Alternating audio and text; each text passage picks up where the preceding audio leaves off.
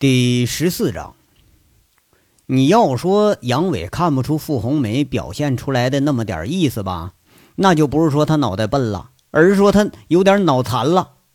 你每次看着清水芙蓉一般的小美人他都会忍不住心里头有点那心惊飘摇。哎，就连坐禅十二年的定力，多多少少都有点把握不住了。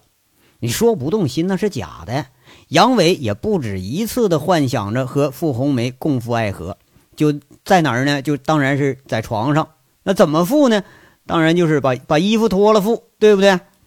可是杨伟呢，还是有自知之明的。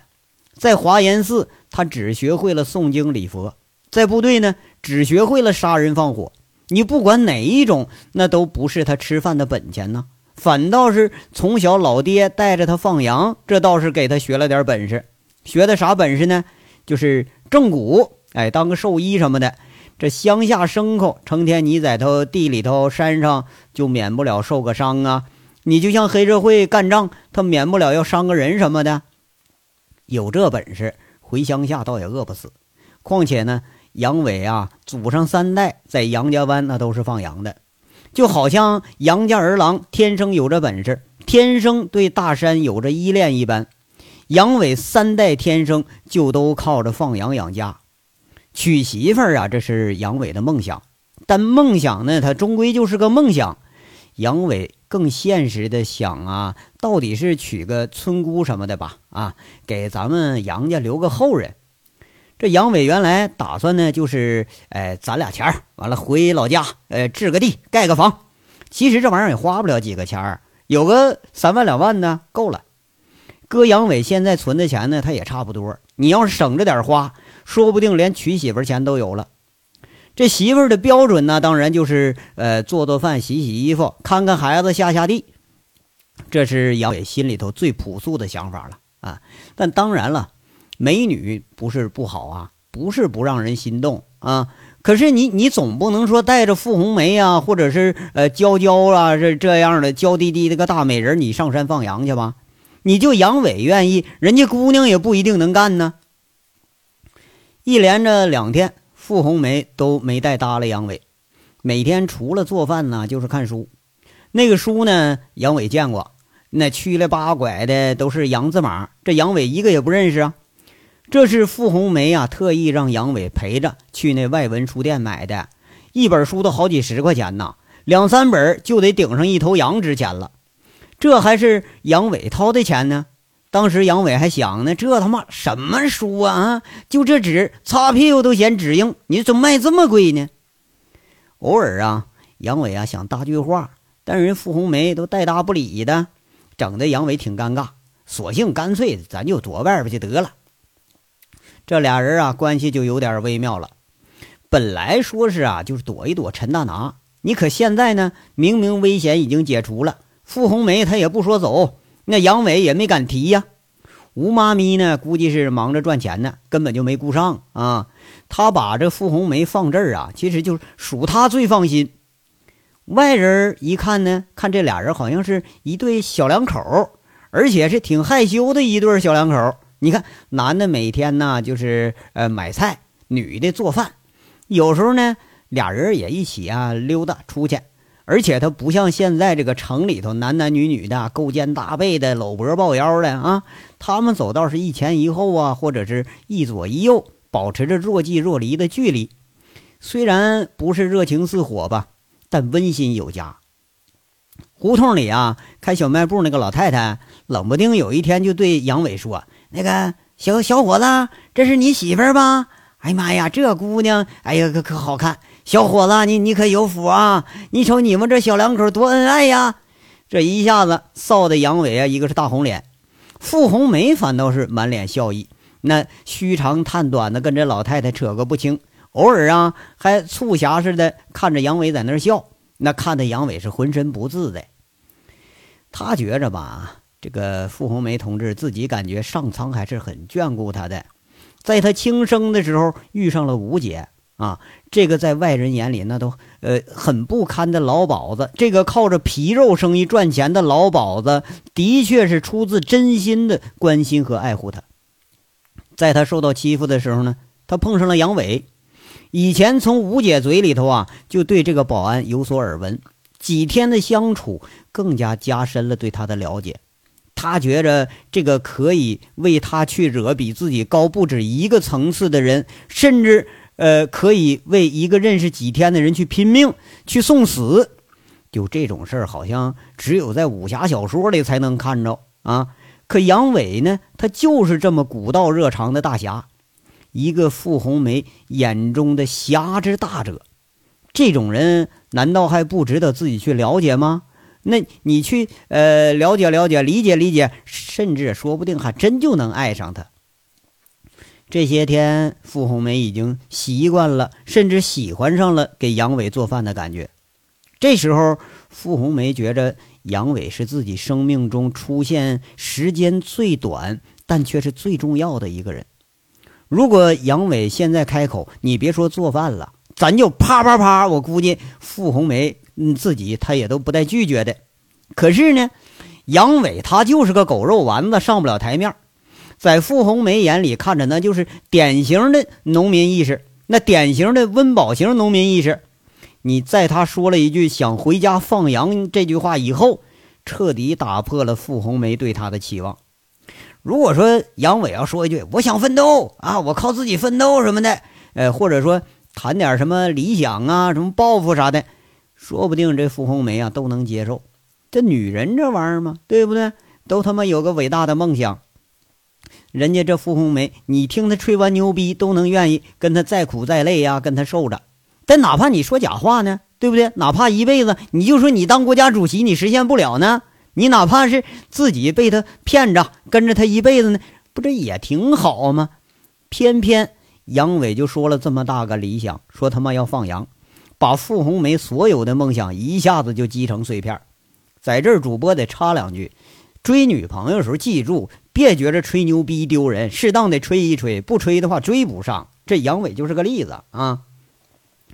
话说以前这还是天之骄子的傅红梅，她非常骄傲啊，看着当时同寝室的女同学们，今天傍上一个宝马的王子，明天傍上一个凯迪拉克的王子。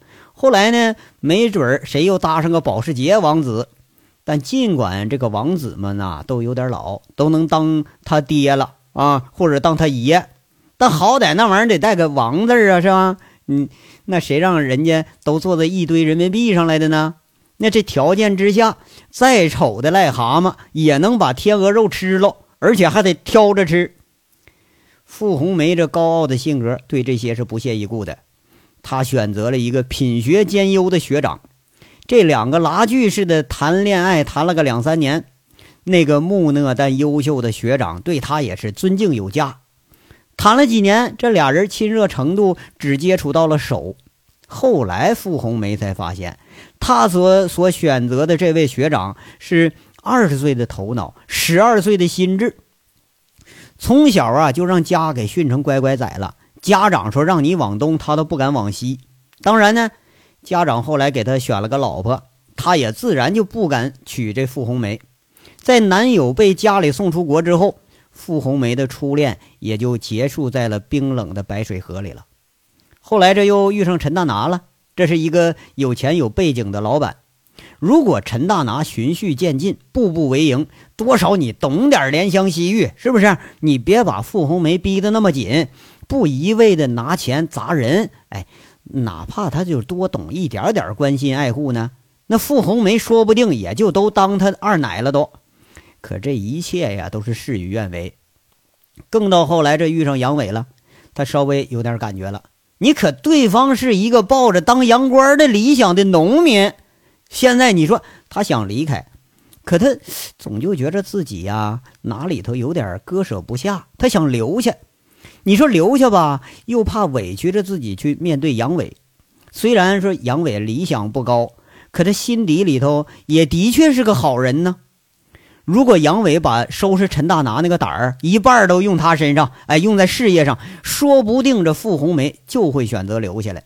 可是看那一脸冷冰冰的，每天就是吃了睡啊，睡醒了起来就到河边，最多就是跑跑步、打打拳，连一句话都不跟自己多说。这人是自己无论如何也接受不了的。你总不能一天天对着个木头过一辈子吧？纷乱的思绪让这心思颇重的傅红梅啊，她老是失眠。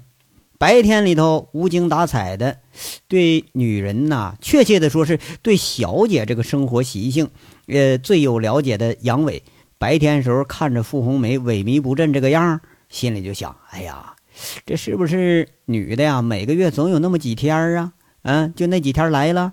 那每次小姐那几天来了就这样啊。这时候这女人是非常烦躁啊。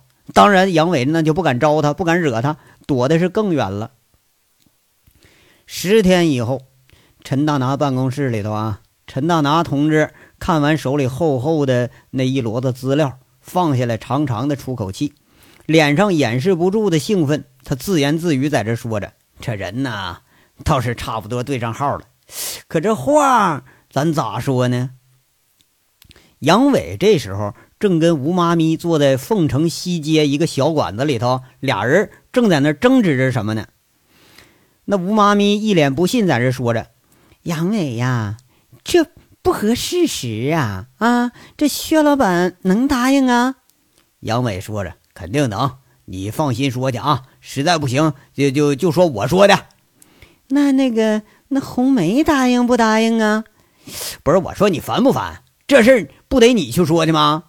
杨伟是没好气儿在这说了：“那那你呢？”吴妈咪这功夫还是不放心。你他妈管的倒宽呢！你们不有钱吗？不行了，我上你们家吃大户去。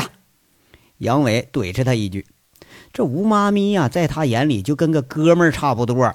他也是那杨伟为数不多经常开玩笑的人之一。”哎呀，那那我试试吧。那这倒也不是件坏事儿哈。吴妈咪在这念叨着，其实他对杨伟还是挺信任的，最起码这杨伟不能害人吧。俩人吃完饭，吴妈咪就按照杨伟交代的，直接去找薛平去了。原来呢，这杨伟经过了几天的思量，那就觉着怎么也得给傅红梅找个吃饭地方啊，于是就想到歌城了。可是你上歌城，你总不能让红梅再当小姐去吧？再说，你就让他去，他也肯定不能去呀。他这就想到薛平了啊，想到了自己这个曾经的女老板。于是他就设计着让吴妈咪找薛平，给那个傅红梅找个糊口的地方。杨伟知道啊，薛平手里头应该还有其他的生意。况且呢，傅红梅不但上过学，人家还在公司里实习过呀。其实这是最好不过的人手了。果然呢，这恰如杨伟所料，薛平听着吴妈咪这一介绍之后，想都没多想，直接回答说了：“你把人带来，我看看人。”吴妈咪再回到傅红梅身边，这么一说呢，也不知道怎么办的。这个傅红梅呀，她正闹心呢，她就默默点了点头。随后，傅红梅在歌城的经理办公室，就是那个杨伟辞职的那间，她见到了薛平。俩人关上门开始谈，看这样谈的还挺热乎，反倒是把这个介绍人吴妈咪给扔一边去了。当天晚上，正在给客人拉皮条的吴妈咪接到了薛平的电话。